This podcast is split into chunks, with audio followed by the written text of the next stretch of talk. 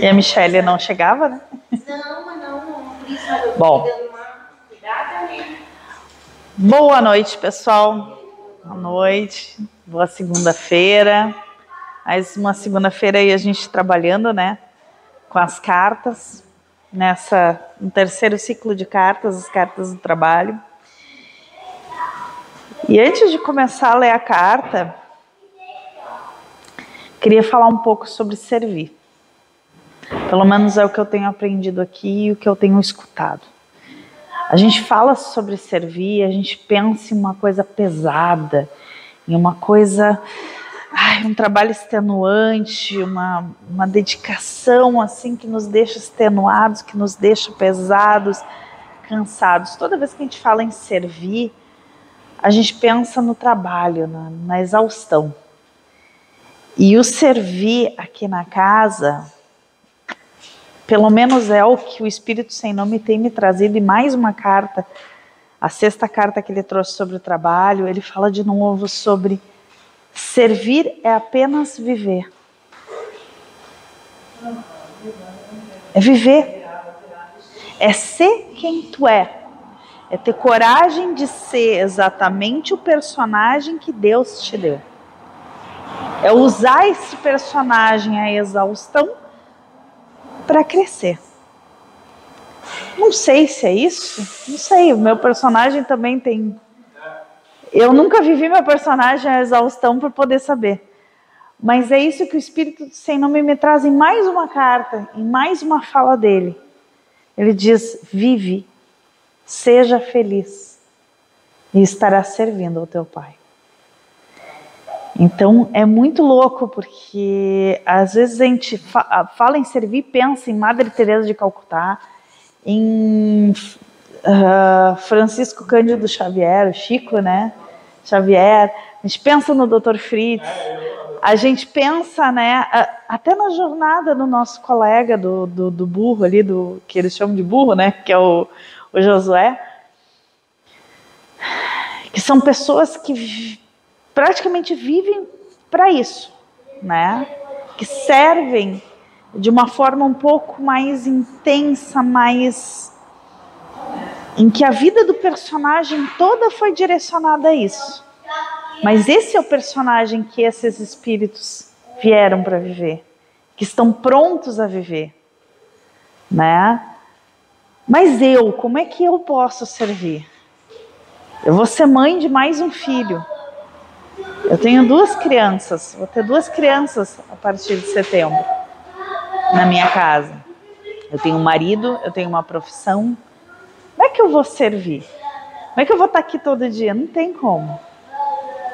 Mas sabe como é que eu posso servir? Vivendo essa vida feliz, dando exemplo de felicidade, cuidando daqueles irmãos que me foram confiados dentro do meu seio familiar, aproveitando as provas que eles me trazem, entendendo que eles me trazem provas assim como eu trago a eles.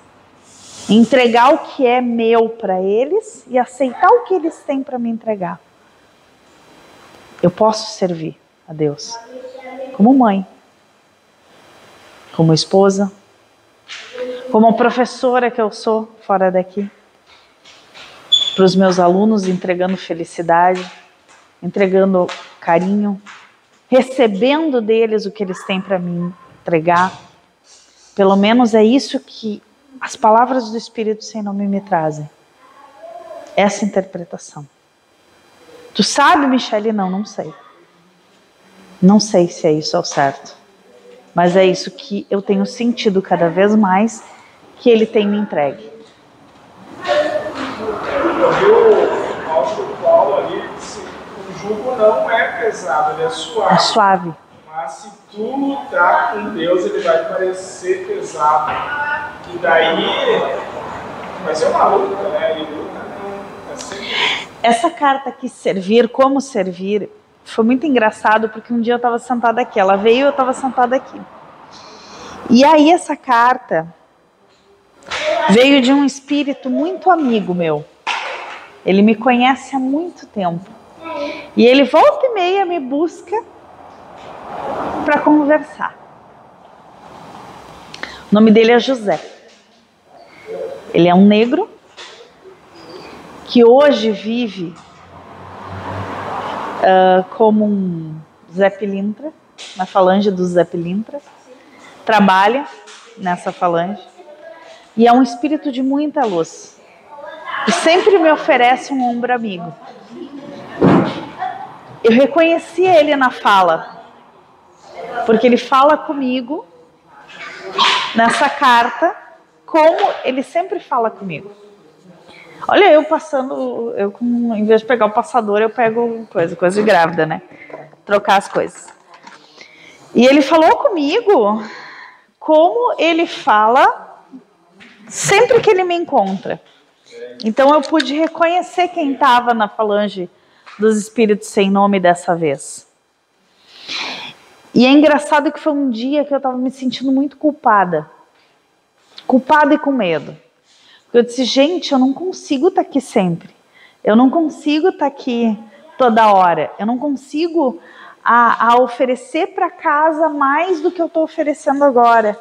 Eu não sei como eu vou oferecer mais. Eu sempre sinto que está faltando, que eu não estou fazendo tudo o que eu posso. E aí ele sentou do meu lado e disse assim: Pequena, deixa eu conversar contigo sobre servir. E foi aonde veio essa carta. Como servir?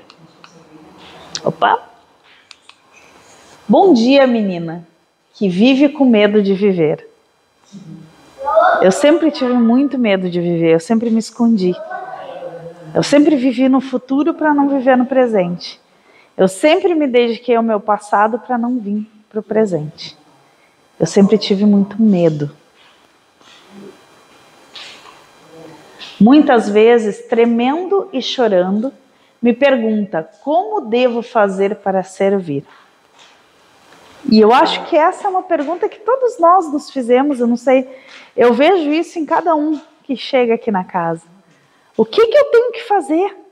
Como é que eu vou fazer? Eu lembro de sentar na cadeira aqui, antes de eu, de eu, de eu, de eu assumir esse trabalho, de eu aceitar né, que, o trabalho que me era oferecido.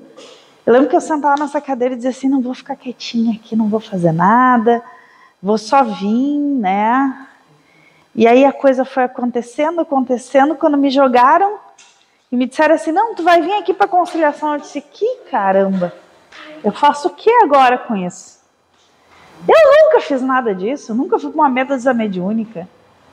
Eu mal e mal incorporava quando ia para uma festa de umbanda. E nem conheço umbanda direito para incorporar. O que, que eu faço?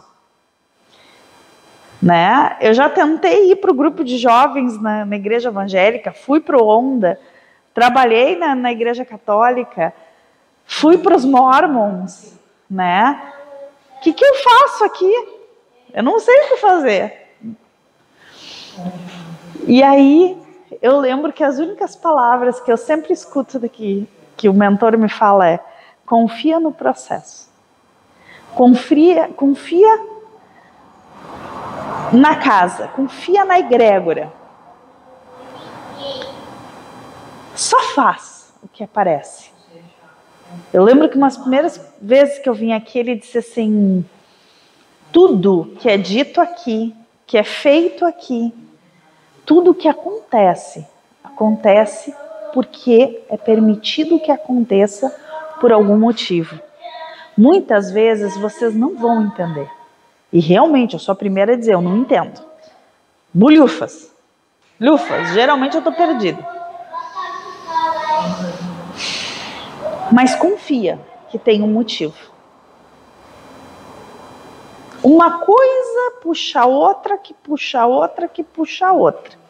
E quando a gente vai perceber lá na frente, diz: ah, agora faz sentido. Nem sempre, mas na maioria das vezes a gente olha lá para o outro. Ah, cara, pior é que faz. Se a gente estivesse na posição dele, talvez para nós fizesse sentido. Mas acontece aqui dentro muito isso. E é o que acontece lá fora com a gente no dia a dia.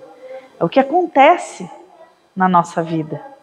A gente nem sabe o que está acontecendo, qual é o rolé, mas a gente está no meio. Eu sou a mais perdida, né? Que nem diz as minhas colegas de trabalho, eu vivo em Nárnia. Quando eu vejo, eu estou no meio do furacão, nem sei que furacão eu estou, mas eu peguei a onda e fui. E geralmente eu não compreendo. Por muitos anos eu não compreendia.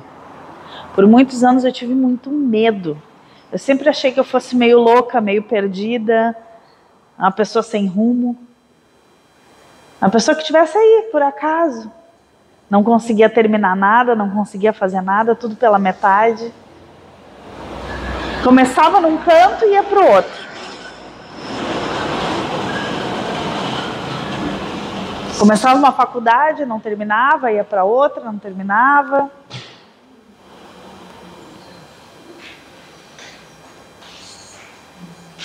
Como é que eu faço para servir se eu sou perdida? Não sou. Fica em dúvida quando acha que erra e se culpa quando Deus lhe dá um trabalho que julga não estar pronta a realizar.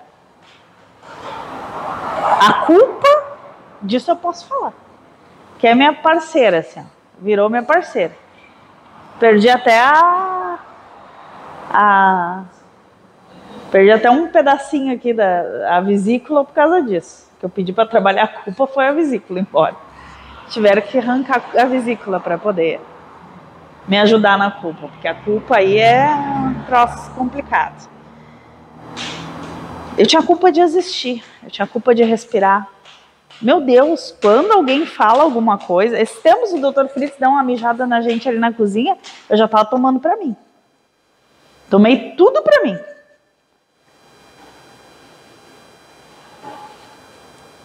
Aí fulano falou tal coisa, eu tomo tudo para mim, como se eu fosse o centro da atenção. Olha quanto egoísmo, né? Quanta soberba, quanto orgulho. O umbigo é o universo.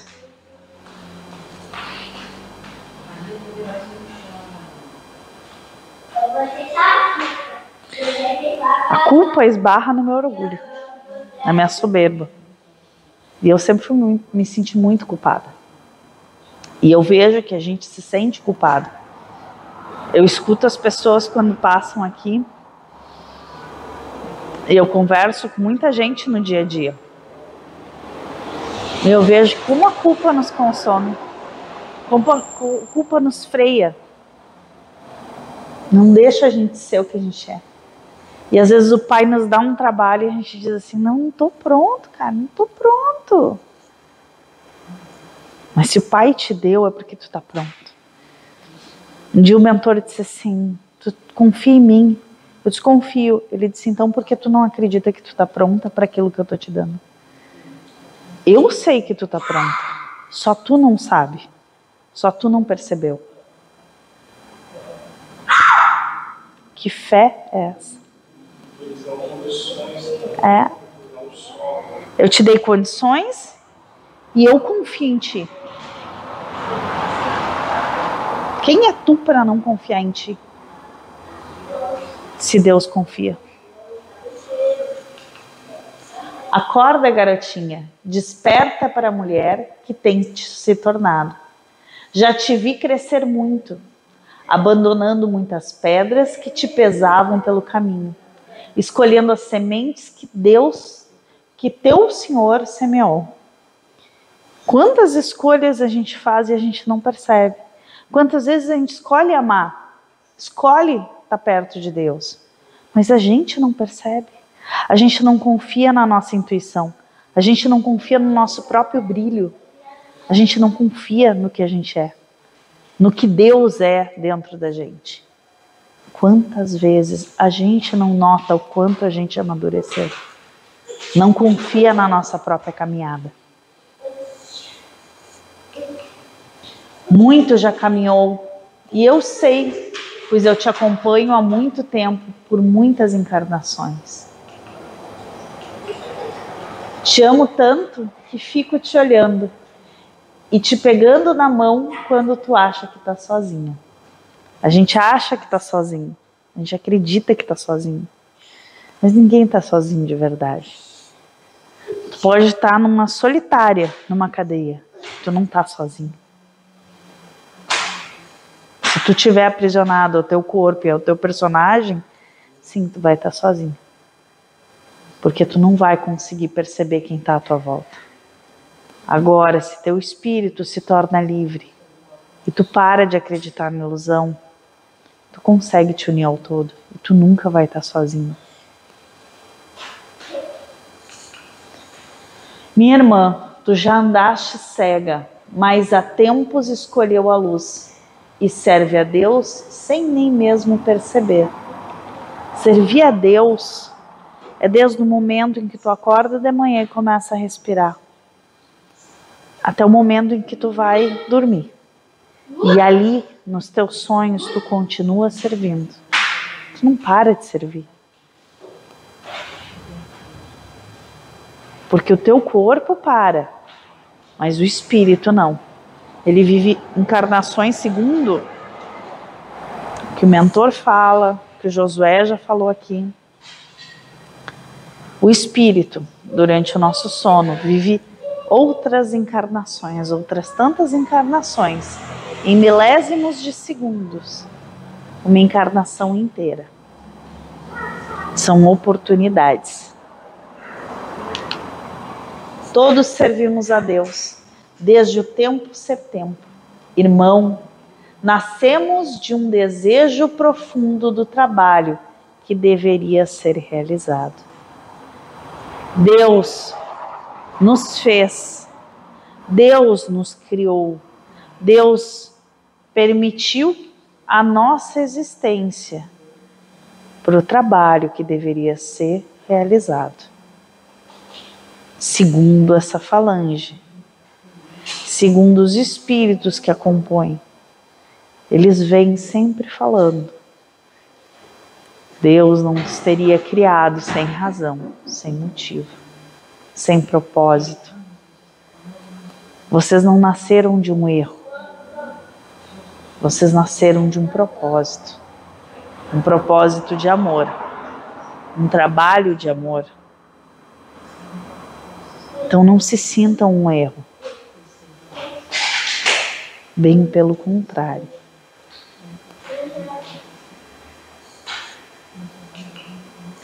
Nascemos da obra e para a obra. Nascemos para essa obra que é realizada. Nós nascemos dessa obra. Somos agregados psíquicos dessa obra. E aí? Talvez Deus percebeu que necessitava. E criou o que era necessário. Ele decidiu que nesse momento é necessário, por alguma razão celestial dele, que a gente não tem compreensão, e criou. E se ele não quisesse, se não tivesse perfeito segundo a vontade dele, ele estalaria os dedos e isso tudo acabaria. É.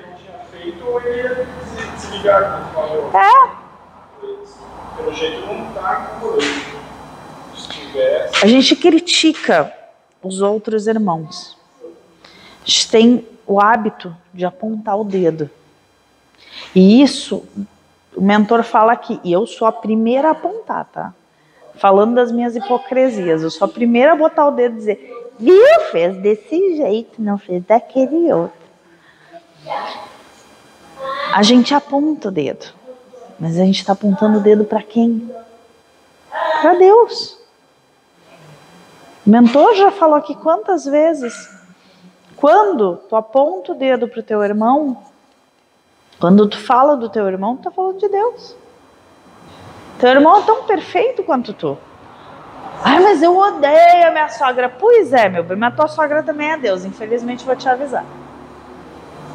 Pode ser um pé no saco para ti, mas é, tua, teu, é daí saiu o mentor falando, o objetivo é se aproximar de Deus, todo Espírito, mas é esse Deus que está em torno de ti, que às vezes tu não gosta.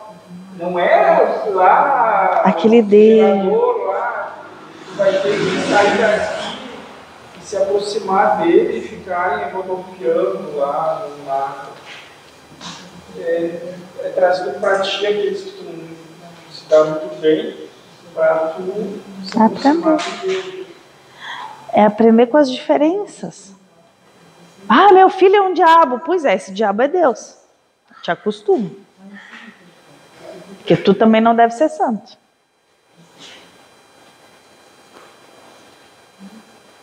Não se esqueçam. Segundo o que fala em várias obras, e não é em uma, é em muitas obras.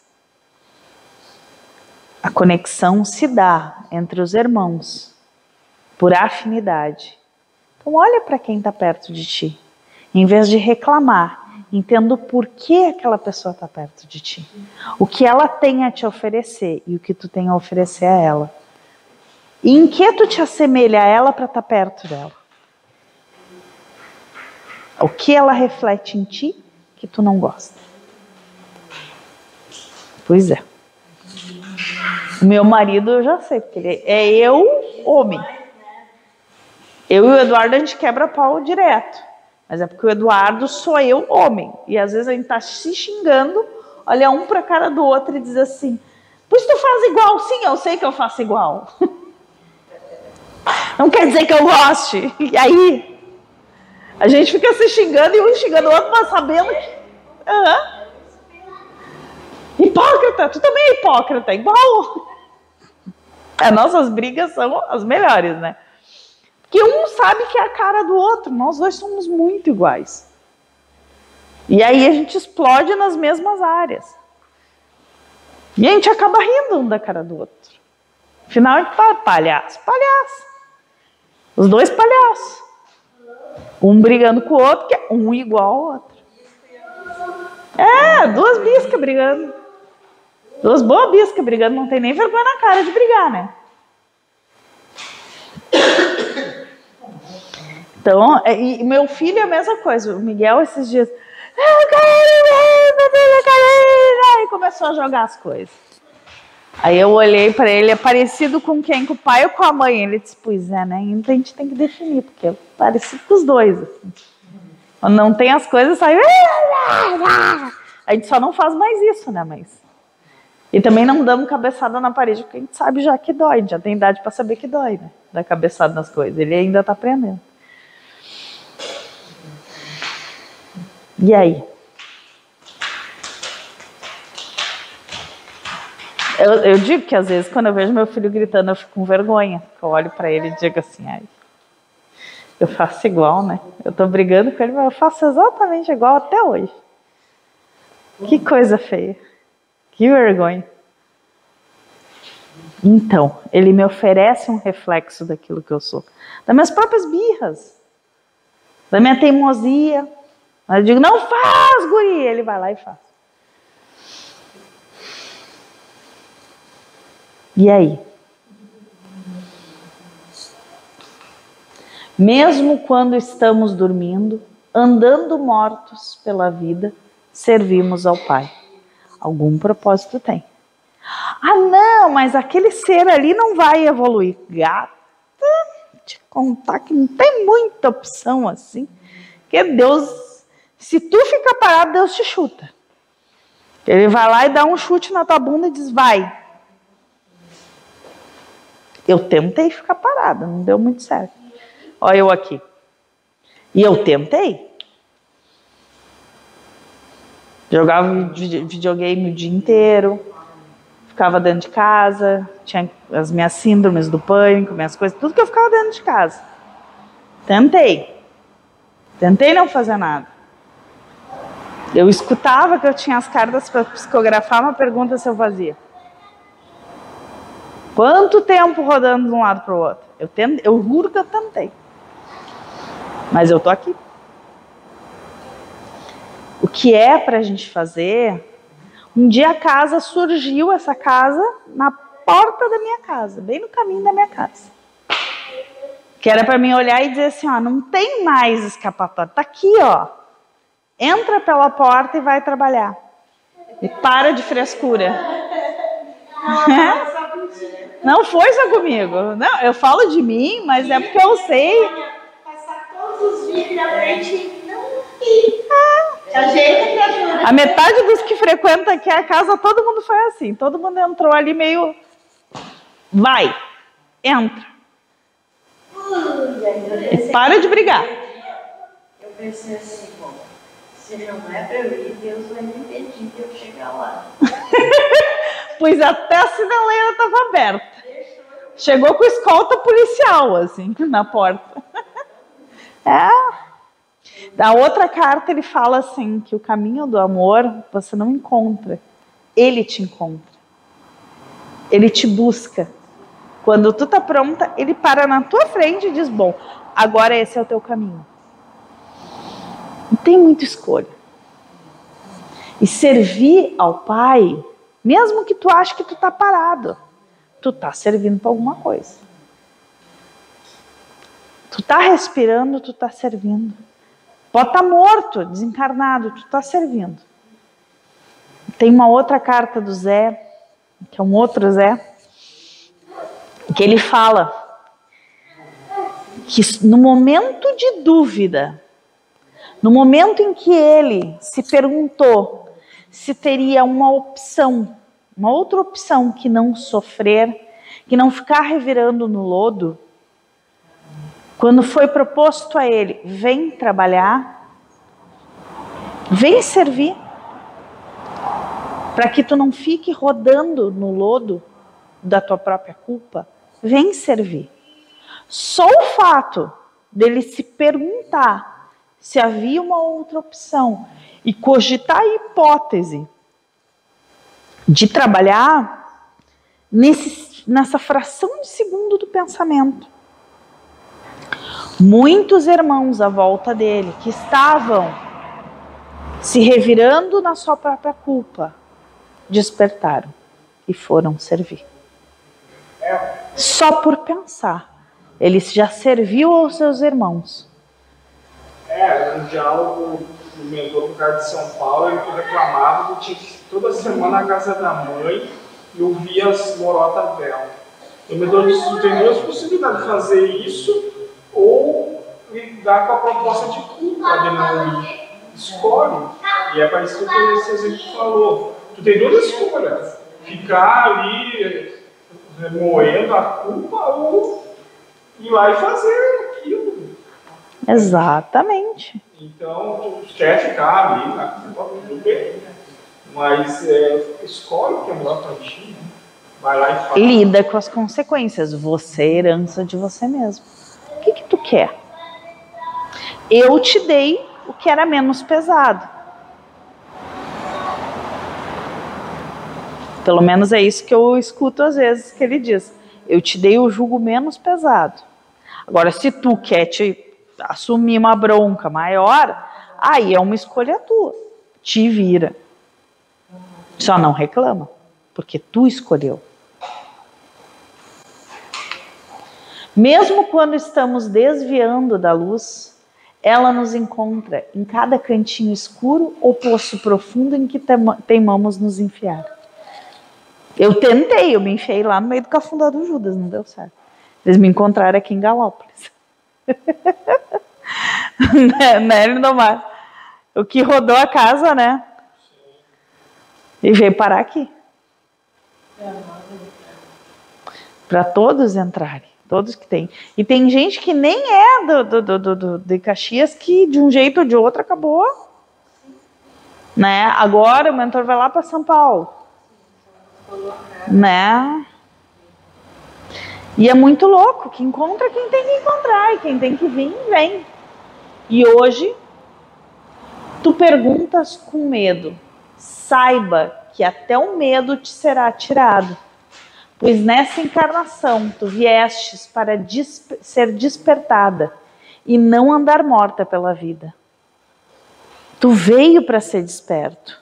Se tu vai escolher ficar desperto agora ou depois, bom, daí é um problema teu. Né? Que nem diz o mentor, é uma escolha de cada um. Agora que tu veio para despertar, tu veio.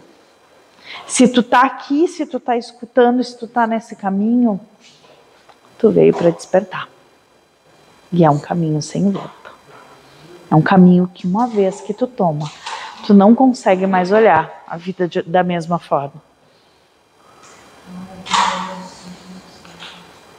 Todos vieram para a luz, para a luz conhecer, para servir e ver a luz de Deus brotar dentro de si. Então, todos nós viemos para a luz. Todos nós viemos conhecer o Deus que está dentro da gente. Irmã, não tenha mais medo, pois servir inclui ter fé para poder ser a ferramenta de Deus. Estarei com você em cada passo. É ter fé. É engraçado que várias vezes eu já recebi psicografias de outros médiums, né, de outros espíritos, outros falanges, que diziam: tenha fé. E hoje eu lendo essa carta, eu estava lembrando. Antes de eu começar aqui em 2016, a minha caminhada com morosidade já tinha começado. Quando eu fui fazer o despertar das benzedeiras com uma índia, ela pegou. Eu me lembro nitidamente que a palavra que ela repetia para mim na finalização dos rituais era amorosidade. Amorosidade. E é uma palavra que me ressoava. Cada vez que eu me revoltava, eu escutava amorosidade, Michele. Amorosidade, Michele. Amorosidade. Eu sabia que tinha alguma coisa, mas não sabia o que, que era. E olha onde é que eu tô, né? Como é que é o nome da casa? Amorosidade. Como é que é o nome da proposta? Amorosidade. E a esses dias eu, eu recebi também, de novo, mais uma carta de outro médium psicografada. Ela dizia: tenha fé na tua intuição. Tenha fé na falange que te cerca. Tenha fé. O mentor diz também isso. Por que, que tu não confia naquilo que te é dito? Tu tem que experimentar, tomar, né? Tem que experimentar para para tem que levar na cabeça para daí pensar, ah, é, eu devia ter escutado.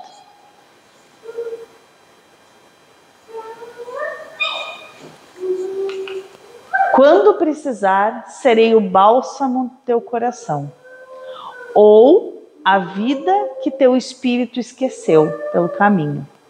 Serei a espada ou a cura, serei o que precisar de mim espírito sem nome.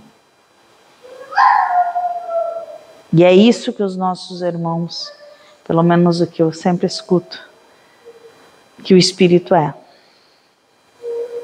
Pode ser teu obsessor ou teu mentor. É o mesmo espírito, servindo ao seu irmão conforme necessita.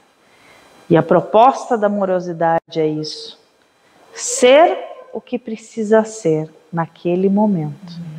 Tanto que os trabalhos, para quem não conhece a casa, sempre mudam. Nem sempre tem os mesmos trabalhos, nem sempre tem os mesmos atendimentos, nem sempre são as mesmas entidades, nem sempre são as mesmas palestras. Tudo acontece como tem que acontecer. E tem momentos que não acontece porque não tem que acontecer. E é confiar Quinta-feira passada, eu ia vir para cá, passei aqui, subi, vou tomar um lanche e desço, né? Como toda boa grávida, eu tô comendo boi pela perna, né? Então tem que comer um boi antes de vir. Senão eu fico um, uma fera. E aí eu subi para casa, quando eu desci, quando eu fui descer, eu olhei para meu marido e disse: "Não, Aí ele disse: O que, que houve? Eu digo: Vou ficar em casa. Ele disse: Por quê? Eu disse: Não sei. Ele disse: hum, Tu não vai para o trabalho? Não. Ele disse: Por quê? Eu disse: Não é. O que vai acontecer hoje não é para mim estar junto. Não é para mim estar nesse trabalho. Mas quem te disse? Ninguém. Eu senti que aquela noite eu tinha que deitar dormir e o meu trabalho seria feito em outro lugar que não aqui na casa. Então eu deitei, dormi e fiquei em casa. Porque era o que era para ser feito. Se fosse para mim descer, como tantas outras vezes, eu teria descido. Então escutem o que o coração de vocês fala. Sirvam do jeito que vocês sentem que tem que servir. Confiem na igreja que circunda vocês. Confiem em vocês mesmos, naquilo que o Espírito chama. Não o que a mente fala, não o que o humano fala, mas o que o coração manda. Que o Espírito traz de intuição para vocês. Porque a gente sabe antes mesmo de acontecer, a gente sente aqui dentro. Quantas vezes a gente sente? Esses dias foi muito louco. Pode chamar de intuição de mãe, mas é uma coisa que me acontece não só com meu filho. Saí de casa, olhei para meu marido e disse assim: hoje nós vamos para emergência. Ele, por quê? Eu disse: Miguel vai ter uma dor de garganta. Capaz. Eu disse: te prepara. Tá, fui para o trabalho, comecei a trabalhar. Isso era sete e meia da manhã. Onze e meia da manhã, liga a escolinha. Mãe, Miguel tá com febre. E eu já tinha me organizado, já tinha até fechado minha agenda, porque eu sabia que ia acontecer. Onze e meia, mãe, o Miguel tá com febre de 40 graus. E ele saiu tranquilo de casa, brincando, tamborilando, mas alguma coisa, eu olhava para ele, eu sentia que ia dar alguma coisa. Fomos para o hospital, para emergência, dito e feito. Atacou a garganta como eu imaginava, mas alguma coisa, não, não tinha indício nele. Até meu marido me chama de louca de vez em quando, mas olhava para ele eu sentia que ia dar alguma coisa. Esses tempos o Eduardo também foi pro ele me ligou e disse assim: "Eu vou fazer compras". Eu disse: "Amor, vem para casa". Ele disse: "Não, eu vou fazer compras". Eu disse: "Não é uma boa ideia". Ele disse: "Por quê?". Eu digo: "Não sei. Alguma coisa aqui dentro me disse". Mas se tu quer ir fazer, vai. Deu uma meia hora ele me ligou. Amor, eu digo, o que, que foi? Perdi o cartão de crédito. Perdi o cartão da conta. Eu digo, pois é. Eu estava sentindo que não era para te ir fazer as compras. Ele disse, cara, como é que tu sabia? Eu digo, não sei. Aqui dentro me falou que não era. E eu deveria ter te enfatizado isso. Ele disse, pois é. Confia, me foi entregue isso. Diz para ele não ir. Diz para não fazer. Quantas vezes a gente sente, não abre mão de fazer isso, porque vai dar merda. A gente vai lá e não confia no que a gente está escutando, vai lá e faz e dá merda. A gente diz, pá, se eu tivesse seguido a minha intuição, não tinha dado tudo isso. Quantas vezes? Com os nossos irmãos é a mesma coisa. Quantas vezes a gente olha para o irmão e diz assim, cara, tem mais coisa por trás, tem uma história por trás. Por que, que eu estou brigando? Vale a pena mesmo brigar? Vale mesmo, vale mesmo a pena odiar? Vale mesmo eu, eu carregar rancor? Porque quem carrega é tu, não é o outro. Até hoje eu estou me fazendo essas perguntas. Quem sabe um dia eu consiga responder. Mas é isso. Ser o que precisa ser. Entregue. E não se sinta culpado por entregar. Esses dias eu tive que pegar um, um dos meus irmãos e dizer assim: ó, vai a merda. Vai te catar, que eu vou fazer o que eu preciso. E a minha opção é essa. Se tu, com as tuas dores, não consegue enxergar e tu vai deixar as tuas dores te dominar, cara, se não for, se tiver um pouquinho de carinho por mim, não faz o que tu está pensando em fazer. Mas eu não vou fazer. Isso um dos meus irmãos de sangue, eu tive que dizer para ele numa situação que a gente estava vivendo, ia sobrar para mim se eu entrasse na, na fúria dele. E eu disse não. Eu não vou fazer o que tu está falando, eu vou fazer o contrário do que tu está falando, porque senão quem vai se ferrar sou eu. Então, assim, ó, cara, não. E ele disse: Eu não falo mais contigo. Não falo. Eu pago o preço, mas eu não falo mais contigo. Mas pelo menos eu não vou colher o que eu não vou plantar. Eu não vou plantar isso, porque eu sei qual é que vai ser minha colheita daqui a algum tempo. E eu não tenho braço para colher isso. E aí ele parou, me olhou, é, porque não sei o quê. Ele não fala comigo mais. Meu irmão não fala mais comigo. Faz algum tempo. Dói, dói. Mas dói menos do que se eu tivesse plantado a fúria que ele tinha. Se eu tivesse, tivesse pego a fúria que ele estava sobre a situação e me jogado na fúria dele. Aí eu ia colher algo que eu não ia ter braço para segurar. E veio da intuição. Eu já estava sentindo alguns dias, cara, não faz. Não faz, não te deixa levar pela raiva do outro. Não te deixa levar pela mágoa do outro. E aí eu tive a oportunidade de sentar com o mentor e falar: olha, eu estou ouvindo isso, eu estou sentindo isso, mas eu estou confuso. E ele disse: cara, tu vai ter braço para segurar? O rojão que vai estourar se tu entrar nessa briga? Disse, não. Ele disse: então, tu vai brigar por quê? A briga é tua? Disse, não, não é minha, não tem nada a ver com isso. Então tá te metendo aonde? Por quê? Tá te metendo com a briga dos outros por quê? Vai carregar o peso dos outros, vai carregar a raiva dos outros, vai carregar a mágoa que não é tua. Tu dá conta das tuas coisas? Não. Então vai dar conta das coisas dos outros. E mas a minha intuição, antes de eu falar com o mentor, eu não precisava ter falado com ele. A minha intuição, a egrégora que me circunda, já dizia: não faz que vai dar merda. Se tu der vazão a isso, tu vai tomar um rojão. Tu não vai segurar o que vem. A onda que vai vir por cima de ti, tu não vai segurar, tu vai te afogar. E aí, tu vai fazer o quê? Tu vai pedir para quem? Se foi tua escolha de brigar. É uma guerra que tu quer comprar essa guerra? Então tu compra. É que nem Estados Unidos que quer se meter nas guerras dos outros, né? Brincadeira. Mas é que tu quer pegar a guerra que não é nem tua e ir lá no meio brigar. Os americanos. Corta essa parte, tá?